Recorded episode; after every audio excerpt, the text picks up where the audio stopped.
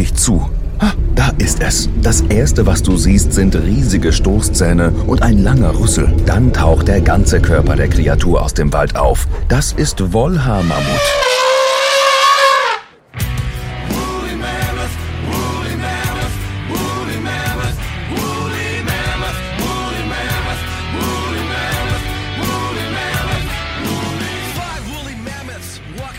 Diese Art ist vor etwa 4000 Jahren ausgestorben, aber jetzt steht es direkt vor dir. Und das ist kein Traum, es könnte schon in naher Zukunft möglich werden. Können und sollten wir das Mammut und andere ausgestorbene Tierarten wiederbeleben? Radio Fenouil Stories.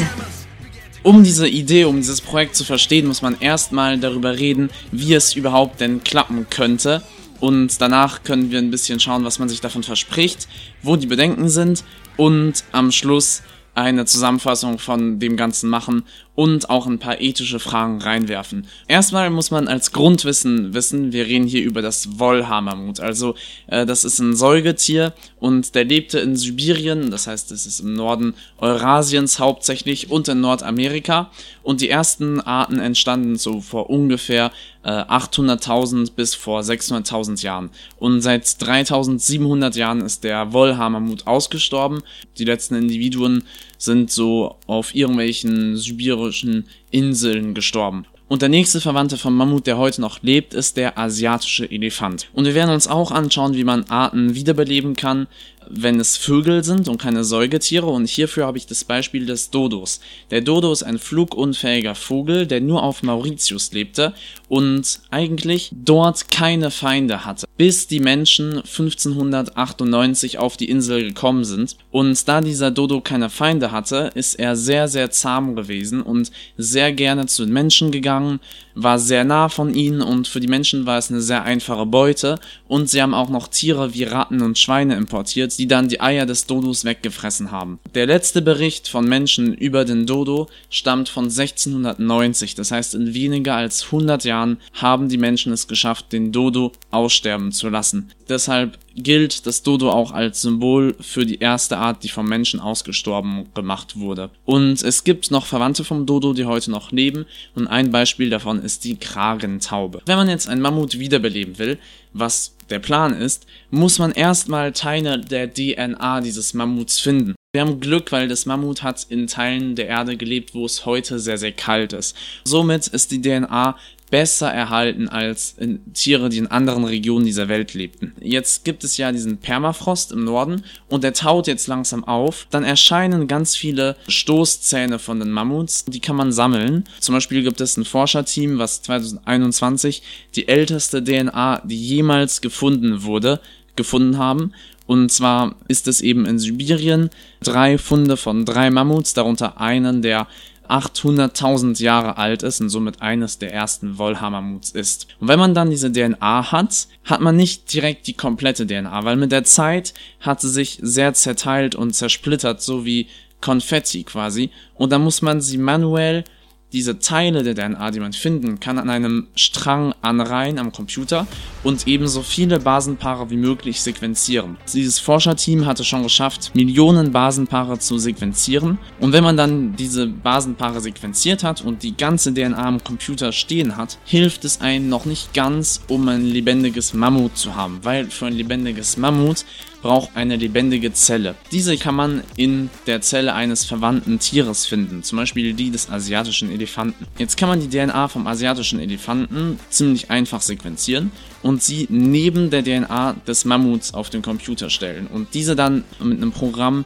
vergleichen. Und dann kann dieses Programm genau sagen, welche Genome, also welche Teile der DNA sind unterschiedlich vom Elefanten und vom Mammut und welche sind gleich. Und welcher Teil vom Genom entwickelt dann welche Eigenschaft vom Tier dann. Man kann dann eben zum Beispiel sehen, der Teil der DNA, der die langen Haare des Mammuts beschreibt, ist beim Elefanten nicht. Danach kann man die lebendige Zelle eines Elefantens nehmen und mit einem Gen-Editing-Tool, zum Beispiel mit CRISPR-Cas9, so heißt das, einige Gene des Elefanten modifizieren, indem man Gene des Mammuts stattdessen einsetzt. Und jetzt könnte man vielleicht denken, das ist sehr einfach, jetzt kann man einen genauen Mammut haben, in dem man einfach alle Unterschiede ausgleicht. Und überall, wo der Elefant anders vom Mammut ist, einfach die Mammut-DNA setzt. Aber das geht leider nicht, weil CRISPR-Cas9, dieses Gen-Editing-Tool, das ist noch nicht perfekt. Das bedeutet, jedes Mal, wenn so ein Gen verändert wird, führt es halt dazu, dass die DNA gebrochen wird. Und wenn man jetzt jede Unterschiede äh, verändern würde, selbst wenn Elefant und Mammut 99,6% der DNA teilen, wäre diese DNA so zersplittert und so zerschnitten, dass sie sehr unstabil wäre und das würde nicht funktionieren. Das heißt, man muss sich auf ein paar Kerneigenschaften des Mammuts konzentrieren, die man in den Elefanten implantieren will. Und in diesem Fall äh, konzentrieren sich die Forscher eben darauf, die Kälteresistenz des Mammuts dem Elefanten zu geben. Das heißt eben, sie versuchen die lange Haare und die dicke Fettschicht unter anderem bei dem Elefanten zu reproduzieren.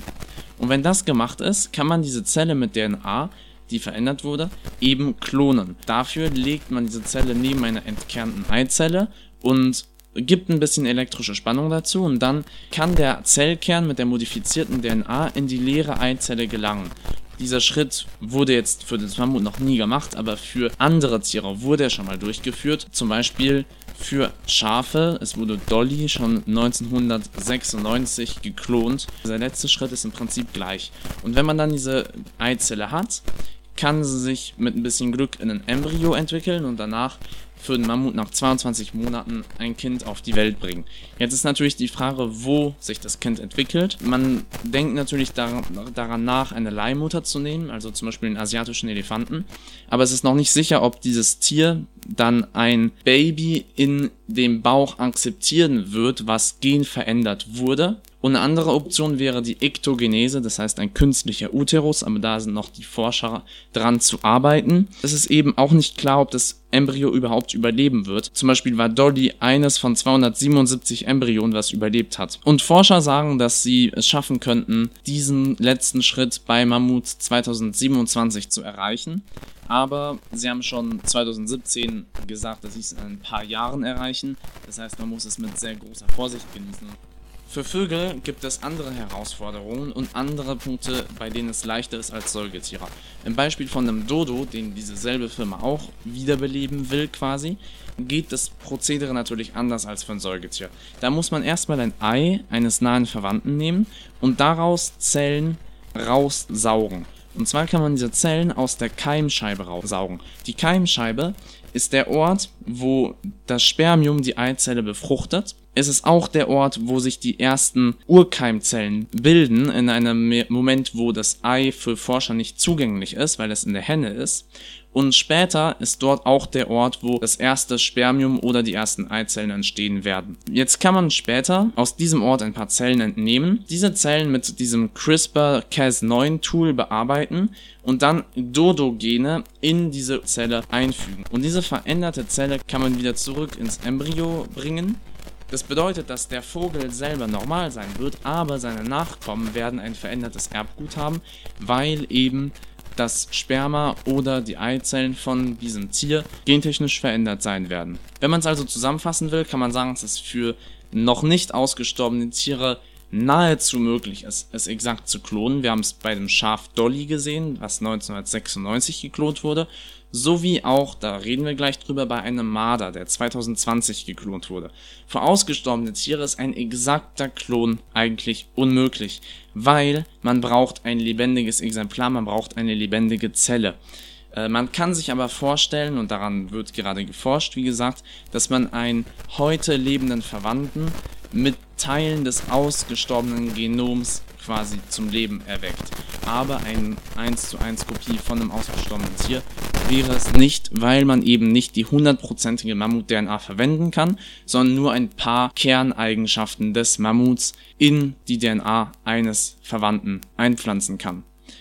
Andere Argumente sprechen auch dafür, dass es kein exakter Klon eines Mammuts sein wird, weil das Sozialverhalten fehlt. Sobald dieses Mammut auf die Welt kommt, wird es keinen anderen Mammut haben, der ihm beibringen wird, wie es sich benehmen soll als Mammut. Wir sind mehr als unsere DNA, also unsere Umwelt und unsere sozialen Kontakte, unsere Vorfahren, unsere Eltern prägen die Art, wie unsere DNA interpretiert wird. Wenn diese Artgenossen nicht da sind, kann unsere DNA auch nicht korrekt interpretiert werden und nicht korrekt entfaltet werden. Ein anderer Punkt ist eben, dass die Umwelt sehr anders ist. Also Sibirien hat sich stark verändert in den letzten tausend Jahren. Deshalb ist die Umwelt einfach anders und die Umwelt prägt uns auch, so wie wir sind. Ein dritter Punkt ist einfach, dass kein Individuum gleich ist. Also selbst wenn man zum Beispiel zwei eineiige Zwillinge hat, werden sie andere Interessen haben und andere Charaktereigenschaften beispielsweise. Dieser letzte Punkt ist der einzige Argument, warum man auch zwei noch heute lebende Tierarten, wie zum Beispiel Schafe, nicht klonen kann. Aber Bakterien kann man ziemlich erfolgreich sehr exakt klonen. Darauf gehe ich nicht länger ein, weil es ist nicht der wichtige Punkt dieses Podcasts. Jetzt können wir zum Punkt kommen, wo wir uns den Nutzen und die Risiken anschauen dieses Verfahrens. Erstmal, was verspricht man sich überhaupt davon? Was ist das Ziel, an diesen Sachen zu forschen? Die Forscher selbst sagen, dass es ihnen darum geht, um das Artensterben zu verhindern. Da haben sie zwei Beispiele parat. Das erste Beispiel ist das der Schwarzfußiltis. Und die Schwarzfußiltis ist eine Art von Madern. Diese Art von Madern war vom Aussterben bedroht, weil es nur noch eine sehr kleine Population gab, also zehn Individuen oder so. Diese geringe Population hat eben dazu geführt, dass es eine sehr geringe genetische Vielfalt gab Somit gab es auch häufige Individuum. Fälle von Inzest und genetische Krankheiten. Die Lösung für die Forscher war, dass es eine gab, die 1980 gestorben ist und keine Kinder hatte. Das heißt, wenn man sich das im Stammbaum mal vorstellt, ist ihre DNA in der aktuellen Individuum. Population gar nicht repräsentiert. Und sie konnten die DNA dieser gestorbenen Individuum, die Willy heißt, nehmen und diese quasi klonen und diesen Klon dann wieder in die Population eingliedern. Und anscheinend haben die Forscher gesagt, dass dieses Willy, also diese geklonte Individuum, bis zu dreimal mehr genetische Vielfalt hatte als die Artgenossen. Und somit erhöht das natürlich die Chancen, dass diese Art überlebt, weil die Wahrscheinlichkeit von genetischen Krankheiten einfach gemindert wird. Ein zweiter Punkt, warum dieses Forschen das Artensterben verhindern kann, ist das Beispiel von Elefanten. Forscher argumentieren, dass Elefanten vom Aussterben bedroht sind und häufig gejagt werden und auch nur ein bestimmtes Territorium zum Leben haben, wo sie eben häufig in Gefahr sind, weil sie gejagt werden eben. Wenn diese Elefanten mit Mammut-DNA kälteresistent wären, könnten sie auf einmal in ganz vielen anderen Räumen auf dieser Erde leben. Somit gäbe es eine größere Population und größere Überlebenschancen für Elefanten allgemein. Ein anderer Grund ist das Argument, dass dieses Klonen dazu führen könnte, dass wir Ökosysteme wiederherstellen und den Klimawandel vorbeugen. Dafür muss man wissen, dass zur Zeit der Mammuts die Arktis ganz anders war. Sie war grüner und wärmer. Es war eher so eine Art Tundra oder Steppe. Und inzwischen, seitdem die Mammuts nicht mehr existieren, hat sich die Umwelt natürlich stark verändert. Die Idee ist halt, dass die Mammuts die alten Ökosysteme wieder ins Leben bringen können, indem sie beispielsweise Nadelbäume fällen, die dort gewachsen sind, und den Boden mit ihren Ausscheidungen befruchten und somit könnte dort alte Vegetation wieder wachsen, weil der Boden eben befruchtet wird und die, das alte Ökosystem der Tundra könnte wiederkehren und eben das aktuelle Ökosystem der Taiga quasi ersetzen. Wenn die Nadelbäume gefällt werden von den Mammuts, weil Mammuts machen das anscheinend sehr, sehr häufig und sehr gerne, könnte man sich erstmal denken, dass es schlecht sein wird fürs Klima, weil diese Bäume CO2 speichern. Das ist richtig, aber diese Bäume speichern vor allem auch Wärme. In diesen Regionen ist es problematisch, wenn es Bäume gibt, weil diese Bäume speichern die Wärme in ihren Wurzeln und somit wärmen sie den Boden, was dazu führt, dass der Permafrost schmilzt und CO2 ausgestoßen wird. Somit ist es nicht schlecht, wenn das alte Ökosystem dann gleichzeitig nochmal mit Mammuts zurückkommt. Und was anderes, was man sich von Mammuts verspricht, ist, ist, dass sie den Schnee platt drücken würden und somit könnte die kalte Luft besser zirkulieren, würde auch das Eis eher gefroren halten. Aber die Forscher argumentieren auch, die dagegen sind, dass man für einen echten Effekt sehr, sehr viele Mammuts bräuchte und es ist fraglich, ob das jemals erreicht werden kann. Und eben auch, dass Mammuts sehr viel Methan ausstoßen, das heißt, es könnte eine gute Aktion sein, die aber dann im Endeffekt nicht sich als sinnvoll beweist. Es gibt ein Beispiel, was vielversprechend ist. Es gibt ein Gebiet in Sibirien, wo ehemals heimische Tiere, also Yaks und Bisons, eingegliedert worden sind. Tatsächlich gibt es eine Steppe, die angefangen hat zu entstehen. Es wurde auch mehr CO2 gespeichert und das Eis war gefrorener. Aber die Tiere, die eingegliedert wurden, waren natürlich keine Mammuts und somit konnten die Tiere die Bäume noch nicht fällen, Das heißt, es wäre ein letzter Schritt, der fehlen würde, aber es gibt schon in kleineren Experimente, die gemacht wurden, die zeigen, dass Tiere Ökosysteme verändern könnten und somit erhofft man sich, dass Mammuts die alten Ökosysteme zurückbringen könnten und somit dem Klimawandel vorbeugen könnten. Ein anderer Grund ist eher symbolisch, aber ich fand es trotzdem interessant, ihn einzubringen. Äh, der Dodo wird häufig als Symbol für das erste Tier gesehen, was vom Menschen ausgerottet wurde und somit den Beginn vom Artensterben eingeläutet hat. Und jetzt wäre es natürlich schön, wenn das Dodo auch als erstes Symbol gilt für ein Tier, was wiederbelebt wurde und somit das Beginn, das Ende des Artensterbens äh, markiert. Wobei man natürlich auch betonen muss, dass der Plan nicht ist, alle Tierarten wiederzubeleben. Zum Beispiel lebte der Dodo 1960 in Mauritius und seine Abwesenheit stört heute nicht mehr, weil die Ökosysteme haben sich weiter verändert. Er hätte heute keinen unbedingt positiven Einfluss für das Ökosystem. Aber wenn es jetzt eine Art gibt, die vor circa 10 Jahren gestorben ist und wo ihre Abwesenheit wirklich die Ökosysteme und die Biodiversität schadet und die Nahrungskette schadet, dann macht es schon Sinn, diese Art wiederzubeleben. Aber das Ziel ist jetzt nicht, von einem Dodo als erste Art auszugehen und danach Art für Art jede Art wiederzubeleben. Jetzt kommen wir zum Punkt der Bedenken.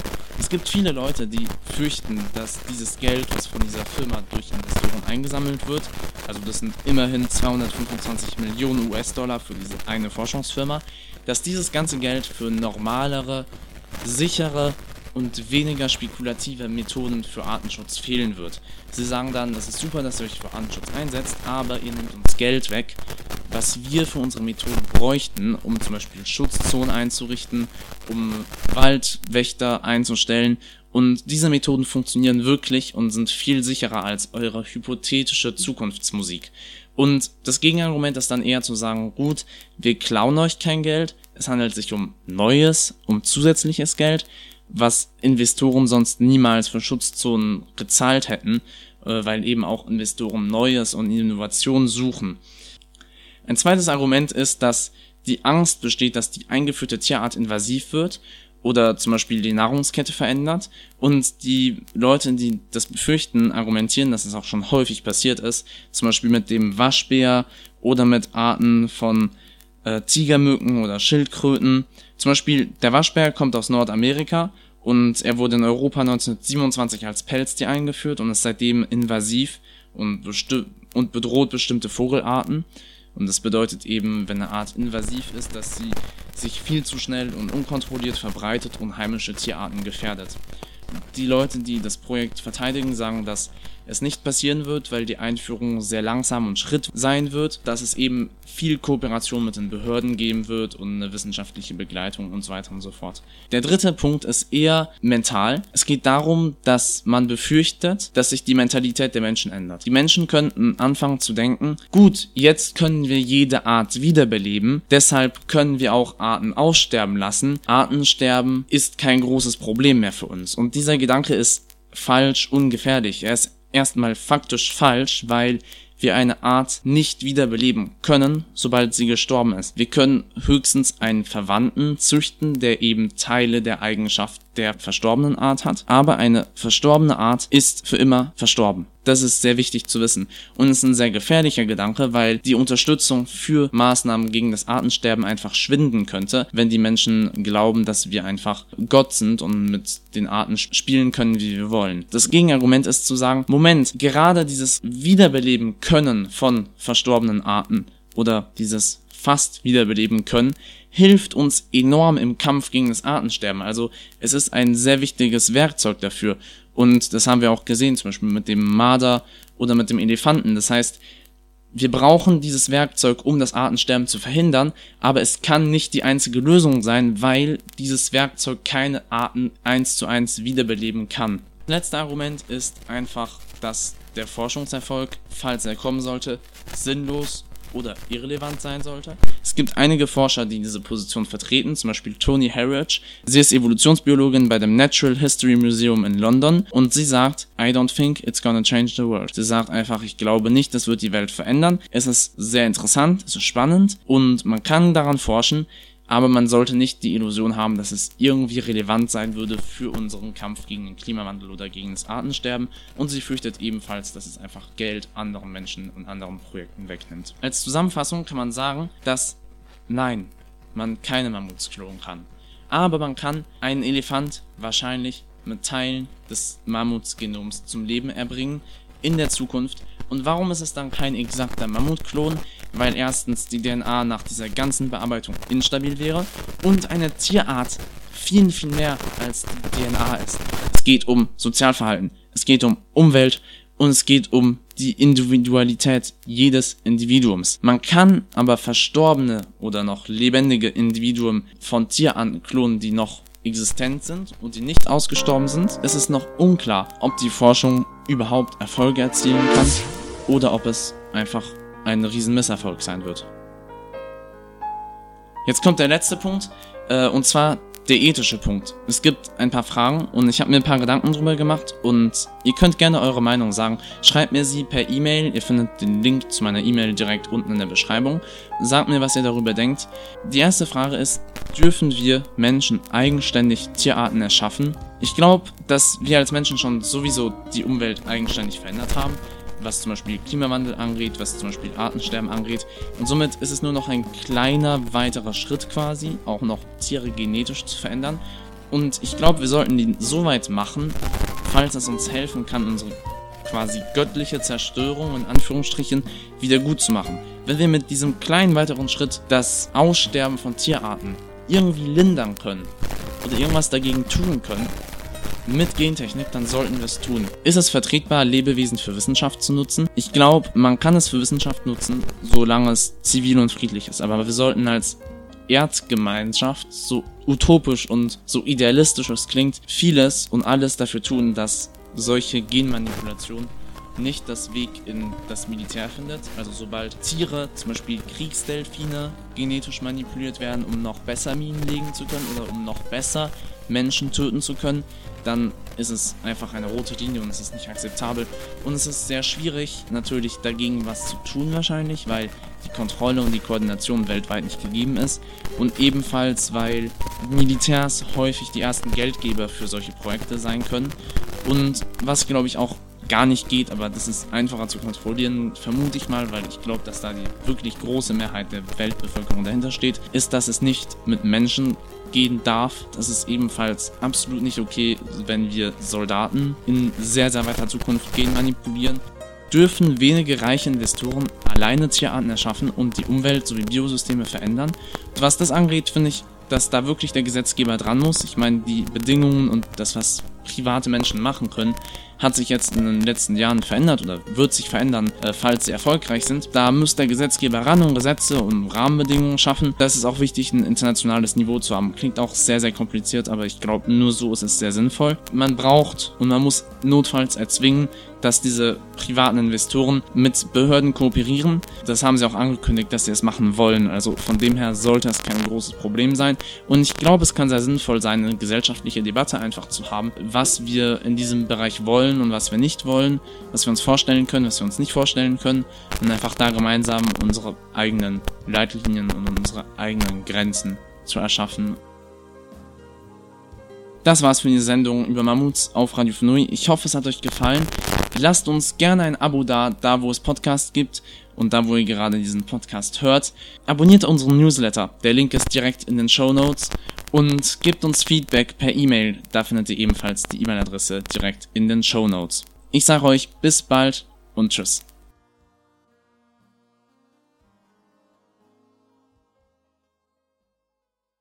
Hey, and welcome to this new short episode about mammoths and if we can revive in the future, if it's possible or not. We made a whole long episode in French and also in German. You heard like just a German version a few seconds ago. And we can make a short summary in English also for you to get an idea about the whole topic.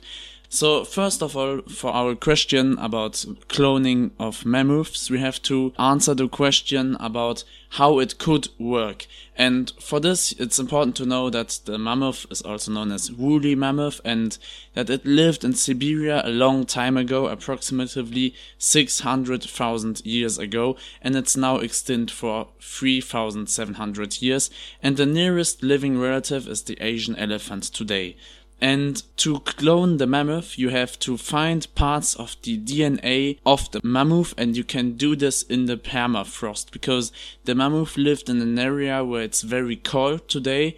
So the DNA is very greatly preserved, and you can find it and arrange the parts into a long strand on the computer and the goal is to sequence as many base pairs as possible and then to compare those pairs with those of an agent elephant on the computer. And you can do this quite easily. They are cousins and you can see what are the common genes and where are the differences. For example for example the elephant has big ears and the mammoth hasn't. It's due to the fact that elephants live in a hot area. And you can find those genes that code the big ears or the small ears. And then on the living cell of an elephant you will use a tool called CRISPR-Cas9. It's a gene editing tool to modify some genes of the elephant so that they acquire the characteristics from the mammoth by replacing them with mammoth genes. And then when you modify the cell, you will position the cell with modified DNA next to an enucleated egg cell. That means an egg cell from an elephant, but without the nucleus. With a little bit of electricity, the cell nucleus with modified DNA can enter the empty egg cell. And this egg cell you can plant it either in an elephant or you can also try to have an artificial uterus to clone this animal and after 22 months you will get an embryo that comes to earth but this is according to expert only possible from 2027 we are not here yet so this is just something that could happen in the future and one thing that has already been done in 1996 is that a sheep dolly was cloned. You heard all about this in the news if you were already born at that time. There are also people trying to clone the dodo. It's a bird that is extinct for a long time already. And this is also maybe durable, but there are other challenges than with mammals because with the dodo, you cannot clone the first generation, but you can just modify the DNA maybe so that the generations after them are genetically modified. But the research is still going on in summary, for non-instinct animals, an exact clone is already possible. For example, you can see this with the sheep Dolly or with other martens cloned in 2020. We'll talk about this in a few seconds. But an exact clone is impossible for instinct animals because a living specimen is required.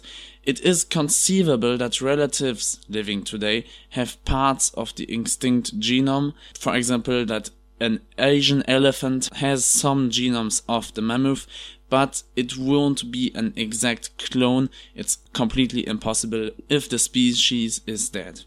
So with animal species still living on Earth, you can speak maybe of cloning, uh, but it's not a real clone because every individual is different. Also for monozygostic twins, you can see that they haven't the same interests but for species that are extinct already, it's impossible to make a real clone because you cannot change every part in the DNA to have a real mammoth.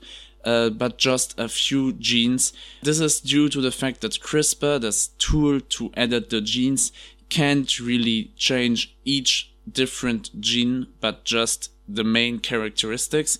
And also you have the problem that even if you could make the DNA 100% mammoth like, you would have the social behavior missing and the environment in which this animal would grow up would be also very different than the environment of the mammoth. And then you have, of course, the argument that no individual is equal.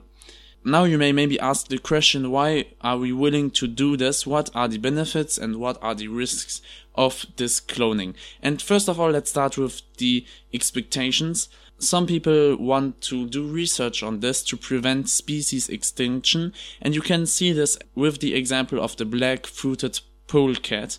It's a marten, and it was critically endangered with a very small population, and due to this small population, there was a low genetic diversity and a lot of incest, and the solution was to clone a species that died in the 1980s without having children, and by doing this, you had three times more genetic diversity as with normal species. So this was a great use of cloning to help species avoiding to get extinct. You can also argue that by modifying elephants genetically, you could adapt them to new environments and also avoid that they are becoming extinct. But there are also some concerns. Some people think that this money spent on this whole big project is missing in other parts of more conventional methods for saving species. For example, this money could be better spent on protection zones or guards. But the counter argument is that those people defending those technologies are saying that these are new technologies and new additional money that won't be invested by investors into protection zones, but only on more new innovative technologies like cloning. Another argument is that people could be led to think that we can revive animals and as a consequence we don't have to worry about extinction of species and this would be a very dangerous thought because it would undermine the support for laws or regulations to help avoid the extinctions of species. And it would also be a wrong thought because we cannot revive an animal one to one as soon as the species is extinct because we need a living animal, even if we have the DNA. It would be very wrong to think that we don't have to worry about the extinction because we can revive animals. And there is this counter argument that's very difficult because the counter argument is saying it's important to be able to revive species because creating those tools helps in the fight against species extinction. So we need those tools, but we have to avoid that the people think that now we can afford species getting extinct. And then of course there are some people just fearing that those research will be irrelevant and not important and that it's not gonna change the world. Of course, there are a lot of questions about the ethics and the morality emerging. For example, the discussion about if we are allowed to create animal species independently and if we can let this responsibility, because it's a big responsibility, to a few rich investors that stand behind this company. Are they allowed to create animal species on their own and change our common environment and our common biosystems. Let us know your opinion, and I hope that this episode was great for you. Thanks for listening, and don't hesitate to subscribe wherever you listen to podcasts. Ciao a tutti e benvenuti a questa nuova puntata di Radio Funui in italiano. È la prima volta che faccio un episodio in italiano e oggi parliamo della domanda possiamo clonare i mammut e dovremo farlo. Ho fatto una grande puntata in francese e anche in tedesco su questa domanda, ma oggi ne parliamo in corto tempo anche in italiano per darti un'idea come possiamo fare e se è una buona idea. Scusatemi per il mio italiano, ho solo imparato con un'applicazione e con alcuni podcast, infatti non ho mai molto parlato, è la prima volta che sto facendo un podcast in italiano. Per la prima parte di questa puntata facciamo una descrizione del procedere. Dobbiamo sapere che il mammut si chiama anche mammut primigenius e ha vissuto in Siberia e nell'Eurasia settentrionale e anche in Nord America. Questo mammifero ha vissuto 600.000 anni fa e anche estinto da 3.700 anni. Il parente vivente più vicino al mammut è l'elefante asiatico. Ma adesso la domanda è come potrebbe funzionare e la prima cosa che dobbiamo fare è trovare parti del filamento di DNA. Possiamo trovarla nel permafrost perché è dove le mammut hanno vissuto e siamo fortunati perché i mammut hanno vissuto nelle aree fredde della Terra e nelle aree fredde la DNA si tiene piuttosto bene. E la seconda cosa è che dobbiamo mettere questa DNA sul computer e mettiamo la DNA nella forma di copie di basi. Dopo aver farlo possiamo confrontare la DNA del mammut con la DNA dell'elefante asiatico sul computer e possiamo trovare le differenze fra le due DNA. Per esempio l'orecchio del mammut è molto più piccolo di quello dell'elefante e, e perché l'elefante vive in aree più calde dunque ha bisogno di orecchie più grandi. La seconda cosa che dobbiamo fare è con CRISPR-Cas9, sì, dopo aver trovato le differenze della DNA eh, dell'elefante e del mammut, dobbiamo modificare la DNA dell'elefante asiatico e inserire alcuni geni del mammut nel DNA dell'elefante asiatico. E per farlo possiamo utilizzare CRISPR-Cas9, il nome di un strumento di modificazione genetica, e con questo strumento possiamo inserire alcuni geni del mammut nella DNA dell'elefante. E dopo aver fatto questo possiamo posizionare la cellula con il DNA modificato accanto a una cellula uovo senza nuclea, una cellula uovo enucleata. E sotto tensione elettrica il nucleo cellulare con DNA modificato può entrare nella cellula uovo vuota e dopo alcuni mesi la cellula uovo diventerà un embrione e il mammut nascerà dopo 22 mesi. Ma tutto questo è ancora nel futuro perché oggi non siamo riusciti a fare questo, ma sono riusciti a clonare una pecora, si chiamava Dolly e era nell'anno 1996. Forse ho sentito questa notizia nel passato, ma secondo gli esperti questa clonazione sarà possibile dal 2027, ma non è sicuro perché gli esperti hanno anche detto molti anni prima che sarà possibile. Per gli uccelli ci sono anche delle idee come fare per clonare gli uccelli, ma ci sono alcune differenze perché per gli uccelli ci serve di più di una generazione per applicare la DNA modificata. In sintesi possiamo dire che per gli animali non estinti possiamo fare almeno un clone esatto, per esempio con la pecora.